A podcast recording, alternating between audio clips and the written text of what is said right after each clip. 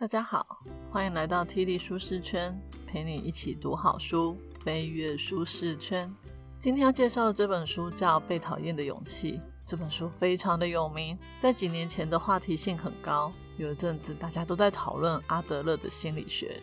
我在看这本书的时候呢，问了我老公一个书本上的问题，那就是如果让你选，你要选择一个受欢迎的人生，还是一个被讨厌的人生？我老公的答案很妙，他说他从来没有过受欢迎的人生，所以他想要先有一段受欢迎的人生，之后再变成被讨厌的人生。我说哪有这回事，就只能选一个。他说那当然是受欢迎啊，要是以前的我，一定也会选择受欢迎的人生。但我现在人生已经走到这个年龄，我深深觉得要有一个受欢迎的人生真的好难。因为呢，如果要受欢迎，就要符合别人对你的期望、对你的要求，你就要面面俱到才行。而且，就算你觉得你已经很努力了，还是会有人对你不满意。而如果你又是那种会因为少数的不满意就过不去，那真的是会把自己给搞死。那什么是被讨厌的人生呢？就是有被讨厌的勇气。我一直以来呢，就是那种非常在乎别人对我的想法的人。我心里有一个人生的谎言，就是我必须要很完美。别人才会觉得我有价值，所以我很怕人家觉得我很笨，办事不力。我问过身旁的很多朋友，他们也都有这样的症状。你说这样的症状不好吗？好像也不尽然，因为这让我们会想要更负责任，想要往上爬，是工作的动力。只是这样活着真的好累。那到底有没有办法可以让我们活得自由自在，又不耍废，还是对这个世界有贡献呢？有，答案就在这本书里。这本被讨厌的勇气，也可以说是变得幸福的勇气。书里面有提到，如果你现在开始接触阿德勒心理学，然后你就得花你人生过去一半的时间，才能真正的理解，并且用这样的方式活出幸福。也就是说，如果你现在才二十岁，那你只要学个十年，三十岁就可以拥有被讨厌的勇气。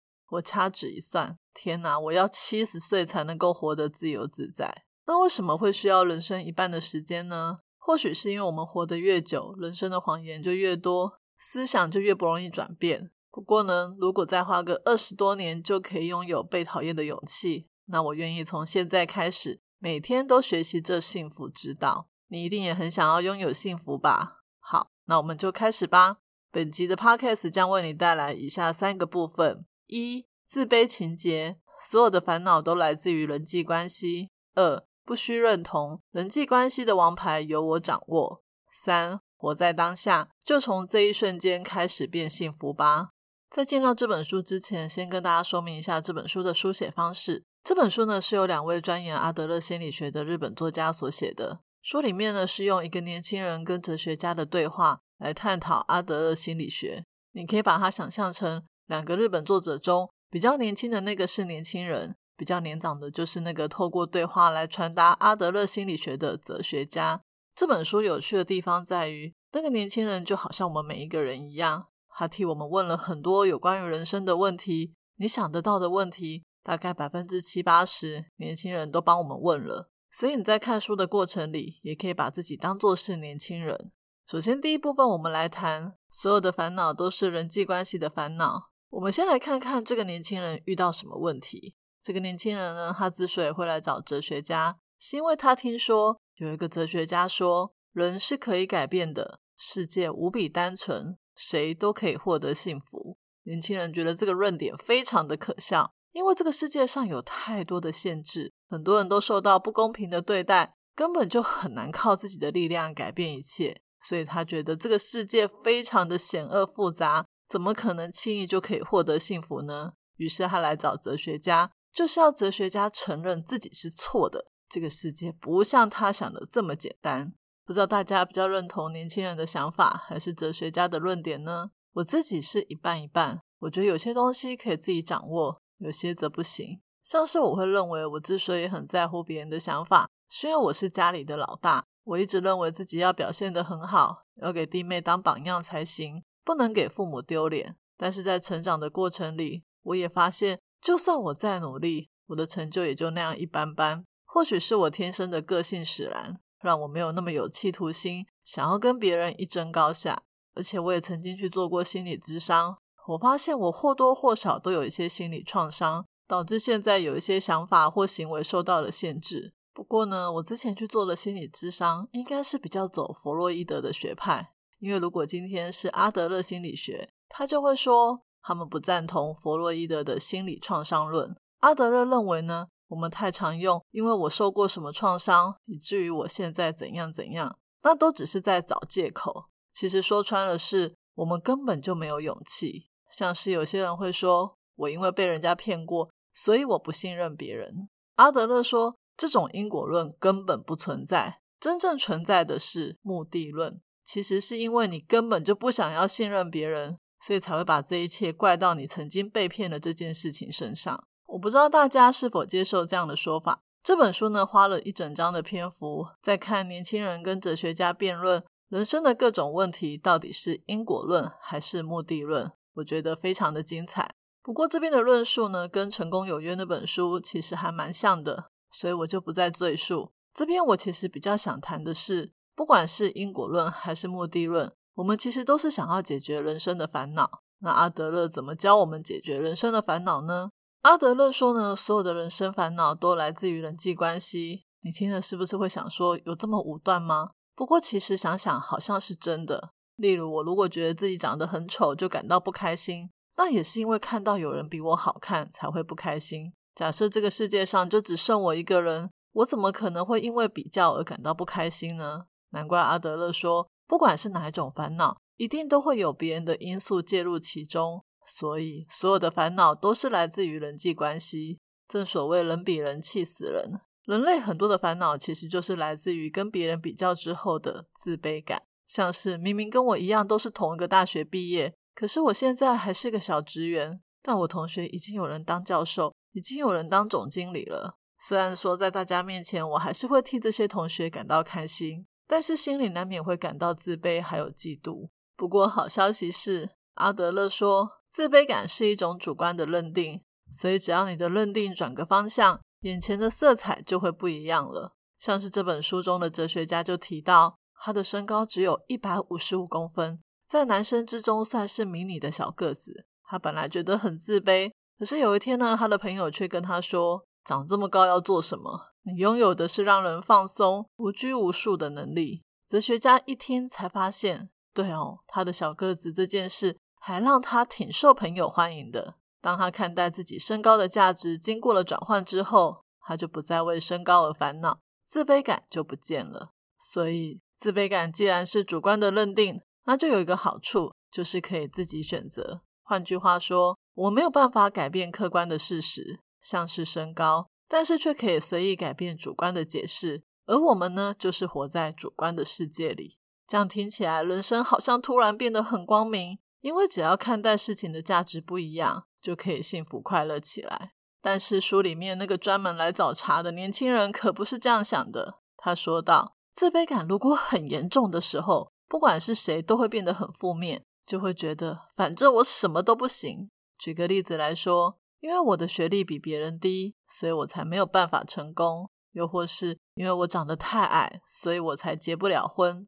所以就算是把主观的角度转成正面的思考，又怎样？我还是得要面对很多人生的困境与问题。但是阿德勒说，这种就因为怎样，所以我不能怎样，这个不叫自卑感，应该叫做自卑情结。他说，每个人都有自卑感，自卑感本身不是一件坏事。我们因为有自卑感，才会想要奋发向上，追求卓越。例如，我的学历不好，所以我有自卑感。但是为了克服这个自卑感，我就必须比别人更加努力。所以呢，自卑感其实是我努力和成长的催化剂。而自卑情节可不一样，自卑情节呢是把自卑感当作是一种借口在使用，把原本没有因果关系的两件事硬是连起来，让自己跟别人接受这样的说法。例如。因为我学历不高，所以没有办法成功。其实仔细一想，这也不太对。这世界上还是有很多人学历不高但成功了。所以自卑感是好的，但自卑情节是不好的。他是利用自卑感来当做自己不愿意往前的借口，用这种说法来跟别人说：现在的我只不过是受到学历的框架才会怀才不遇，真正的我其实是很优秀的。言下之意就是。只要我学历够高，就可以轻易的获得成就。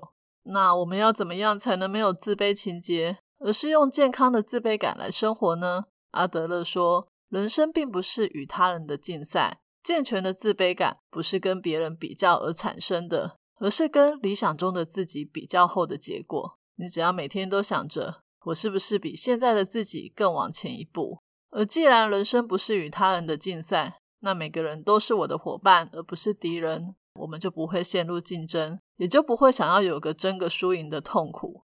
只要可以感受到人人都是我的伙伴，那对世界的看法就会有所不同，就不会把这个世界当作是危险的地方。那这个世界就会是安全又舒适的。这不就跟我们之前谈到哲学家所说的“世界无比单纯，谁都可以获得幸福”的道理是一样的吗？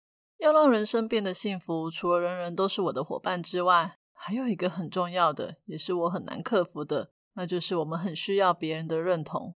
我们从小出生就背负着父母对我们的期望，老师对我们的期待。长大工作后，主管跟同事们也对我们有很多的期望与要求。这些在我们身边的，不管是亲人、长辈、主管、同事，他们很多人都不是我们的敌人，我们也不太需要跟他们比个高下。但是我们好像也不太能够把他们当作是伙伴。我们更看重的是他们对我们的肯定与认可。关于这一点呢，阿德勒要跟我们说的是：想要变得幸福，就要把跟人的关系从纵向的关系转变成横向的关系。既然是横向的关系，你就不需要得到他的认同。所以在阿德勒心理学里面，他是否定向人寻求认同这件事情的。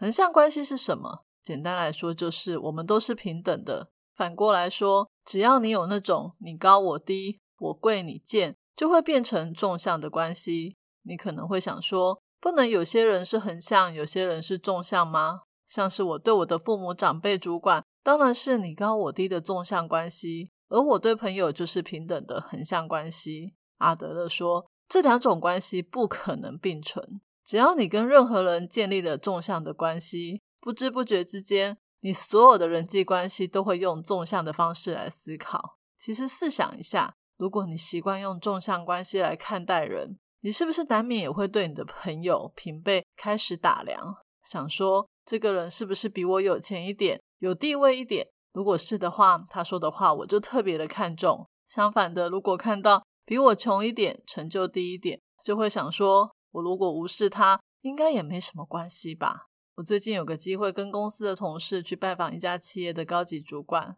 在会前呢，就有人跟我说，那天与会的有董事长、总经理，还有几个高阶主管。我这个人呢，最怕权威了，所以呢，这么一说，害我人都还没去就开始紧张。果然呢，当天交换名片的时候，每个与会的人员职位都很高，年龄也都比我大，我感觉自己就像一个经验不足的小喽啰。后来在报告的时候呢。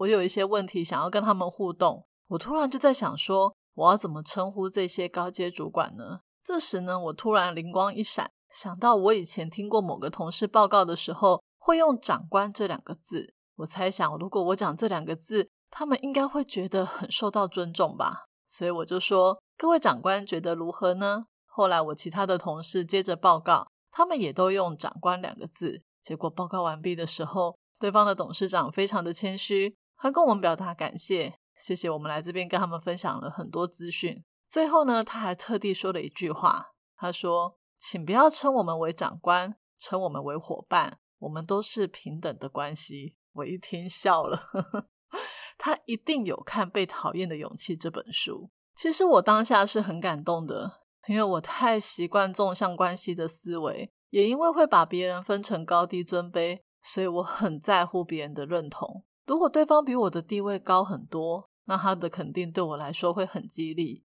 相同的，他的批评对我来讲也会特别的受伤。试想，如果每天呢都在别人的肯定跟批评中洗三温暖，那人生会有多辛苦？而这也就等于你把自己心情的好坏都交到别人的身上，让别人成为你的主人。所以阿德勒才说，想要变得幸福，就是把大家都当作是伙伴的横向关系。不用去追求对方的认同，但是这听起来真的很不简单。可是如果你可以开始跟一个人建立真正的对等关系，那将会对你的思维还有生活模式是一大转变。你就可以再以此作为起点，逐渐让所有的人际关系都变成是横向的。那具体要怎么做呢？怎么把人际关系变成横向的呢？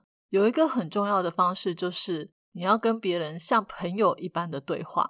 举个例子来说，每次我女儿考试考很好的时候，她回到家里就会马上跑来找我报告说：“妈妈，我今天考一百分呢。”这时候呢，我通常会跟他说：“很好，下次继续努力。”这个对话呢，就是纵向关系，也就是我透过赞美来操控他，让他为了想要得到我的赞赏，就会想要好好努力读书。可是呢，如果有一天他考不好，他可能会很难过，也有可能会因为这样不敢跟我说，怕被我责骂。之后呢，就会渐渐养成他报喜不报忧的习惯。更不好的是，如果他是因为得到别人的赞美才努力读书，那如果有一天不再考试，或是不再有人赞美他了，他还能够从学习中得到乐趣吗？所以，阿德勒心理学是非常强烈的否认赏罚教育。他认为呢，那是拿来操控孩子的做法。那我们可能会想说，不用纵向的关系来对待孩子，那要用什么样的方式来面对呢？阿德勒说，用鼓励。例如呢，孩子主动的打扫家里，跑来跟妈妈说：“我打扫的很干净吧？”做母亲的通常会说：“很不错哦，终于会做家事了。”这种就是上对下的说法。可是你试想，如果今天呢，你是跟一个租房子的室友说：“我打扫的很干净吧？”对方通常都会说谢谢你，所以父母应该跟孩子说谢谢，表达感谢就是一种鼓励。所以下次孩子考得很好的时候，你可以换个说法，说谢谢你努力读书。在书里面呢，年轻人还有提到一个问题，他说如果是在公司里面，我们应该很难跟主管从纵向的关系变成横向的关系吧？因为你做什么都必须要听命行事啊。这时呢，哲学家就反问他一个问题。他说：“如果你今天按照主管的命令做事，结果你的工作任务失败了，你觉得这个是谁的责任？”年轻人说：“当然是主管的责任啊！我只是听命行事，是他做的决定，一定是怪他的。”哲学家问：“你确定你完全没有责任吗？”年轻人说：“没有。”哲学家说：“错，这是人生的谎言。你如果今天事先就有警觉。”或是有更好的方案，就应该提出来。可是你却屈就于纵向的关系，用不敢以下犯上的借口来逃避责任。我们在社会的体制下，确实是会有上下的关系，但是我们的心应该要保持横向关系，把对方当作伙伴，给他最中肯的建议。只要你把你的主管当作是伙伴，你就会认为你有义务要告诉他可能会犯什么错，这样才是健全的人际关系。我们再来聊聊需要别人认同这件事。虽然我们也都知道，当别人认同我们的时候会很开心、很兴奋，但是久了就会像吸毒一样上瘾，最后变成为了满足别人的期望而活。那到底人为什么会想要别人的认同呢？简单的说，就是我们不希望有任何人讨厌我们。只是如果你不希望有别人讨厌你，就想要去讨好所有人，这就好像你同时加入了所有的政党。说你要投票给所有的总统候选人一样，这种事根本就办不到吧？到最后你还是得选边站，就一定会有人讨厌你的。所以真正的自由就是被人讨厌。只要有人讨厌你，就是你活得自由自在的证据，就是你按照自己原则过日子的证据。所以被讨厌的勇气，就是不在乎别人是否认同我的勇气。当你哪天拥有了被讨厌的勇气，你就拥有了自由，拥有了幸福。阿德勒心理学的概念讲到，我们不需要别人的认同，要把别人当作是我们的伙伴，大家都是横向关系，听起来好像都非常的与世无争。但是我们生在这个世界上，总是要追求自我实现吧？马斯洛的五大需求理论最高层的就是自我实现。如果没有追求一个成功的目标，好像白来这世界一趟的感觉。其实呢，阿德勒并不反对人们去追求自我实现，只是他认为，就算你不做任何的事，你也是有价值的。这边反问大家一个问题：如果一个人对别人没有用处，是不是就等于没有价值？就像很多老人家会担心自己老了以后会拖累家人，会因为自己没有办法再为这个家付出，没有价值就会被抛弃。我自己也常常会有这样的想法，我担心哪一天自己病重。没有办法行动自如，需要人家照顾，我就会觉得自己干脆早点上天堂，这样子大家都会比较轻松一点。但是呢，阿德勒说他反对用这种行为来判断一个人的价值的想法。他认为一个人只要存在，就值得让人感到喜悦以及感谢了。这就让我想到我家女儿刚出生的时候，我每天都在祷告她健康平安。我真心觉得她只要健康长大，我就心满意足了。这个就是存在的价值。但是曾几何时，我已经觉得健康平安是基本条件。现在我们看她的都是有没有把书读好，有没有追求更好的表现。我们会开始用行为、用结果来影响自己对他的情绪反应，也让他渐渐认为要追求好的表现才能让父母感到开心。但是你说我们真的认为他行为的价值大过于存在的价值吗？不，我想大家都是一样的。如果今天你的家人不幸发生意外、重伤昏迷，你应该不会去想说他有没有做过什么好的表现，而是认为他只要活着就好。只要还有一口气，就谢天谢地了。所以，不管是在疗养院的爷爷奶奶，或是病危的家人，就算他们的行为做不了什么，但光是活着的这一点，就足够成为我们心灵上的支柱。只要存在，就有价值。有了存在就有价值的想法之后，我们再来谈谈自我实现。阿德勒认为，一个人要活得幸福，有一个很重要的要素，就是贡献他人。但是这个贡献他人，并不是舍弃我去为某个人鞠躬尽瘁，而是为了实际感受我的价值才做的。像是工作就是一种贡献他人，不管是那种有薪水的工作，或者是没有报酬的工作，例如家庭主妇，我们都是借由知识劳动来贡献他人，感受自己存在的价值。怎么样能够感受自己存在的价值呢？假设今天有朋友来家里大吃一顿，很晚才回家，家里乱成一团。这个时候呢，看不过去的我，通常就会动作很大的去收拾残局，为的就是呢，希望有人可以来帮忙，或者是就算不来帮忙，也应该要对我说一声谢谢吧。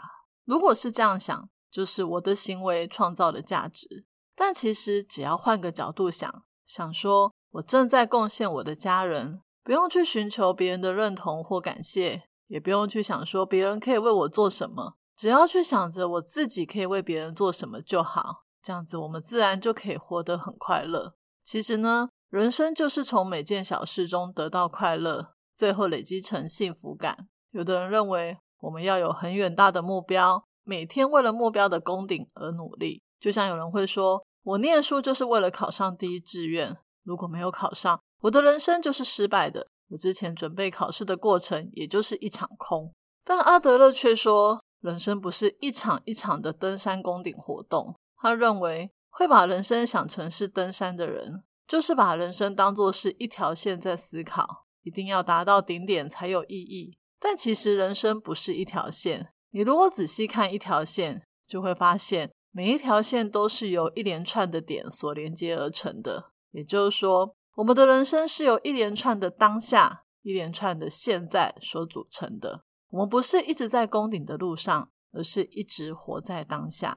就像一个小提琴家，不管他将来有什么成就，他一定是每天都看着眼前的那一首曲子，专注在每一首曲子的每个音符上面，每天不断一点一滴的练习，最后才成为小提琴家。所以，人生不是登山攻顶，而是一场旅行。大家试想一下，你今天说要去外地旅游，你是不是打从一出门的那个瞬间就已经开始旅游了？不管是在走路、坐车、坐飞机，一直到你回家之前，你都是在旅行。而且在旅行的时候，你每一刻都会体验当下的美好。不管你当初预定的行程是不是都有走完，还是出现了很多变化，走了很多岔路，但没关系，那都是旅游中难得的回忆。你都从中得到了当下的体验，所以只要把人生想做是旅行，不是功顶，用活在当下的心情活着，自然就可以幸福起来。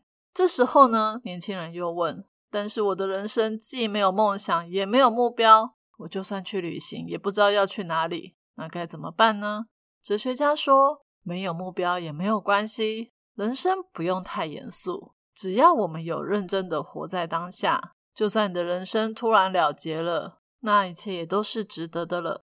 今天的说书就说到这里。我在看这本《被讨厌的勇气》的时候，常常会有在看《与成功有约》那本书的即视感，像是阿德勒提到，他否定因果论，认为人生是自己掌握的，这跟史蒂芬·科维的主动积极习惯非常的相似。再来就是课题分离，课题分离这次我们没有提到，但是我觉得它跟关注圈、影响圈很像，就是只要我们专注在自己能做的事。至于别人喜不喜欢我、认不认同我，那都不是我可以影响的范围，所以我不需要过度的去关注。还有，人人都是我的伙伴，根本就是双赢思维的想法啊！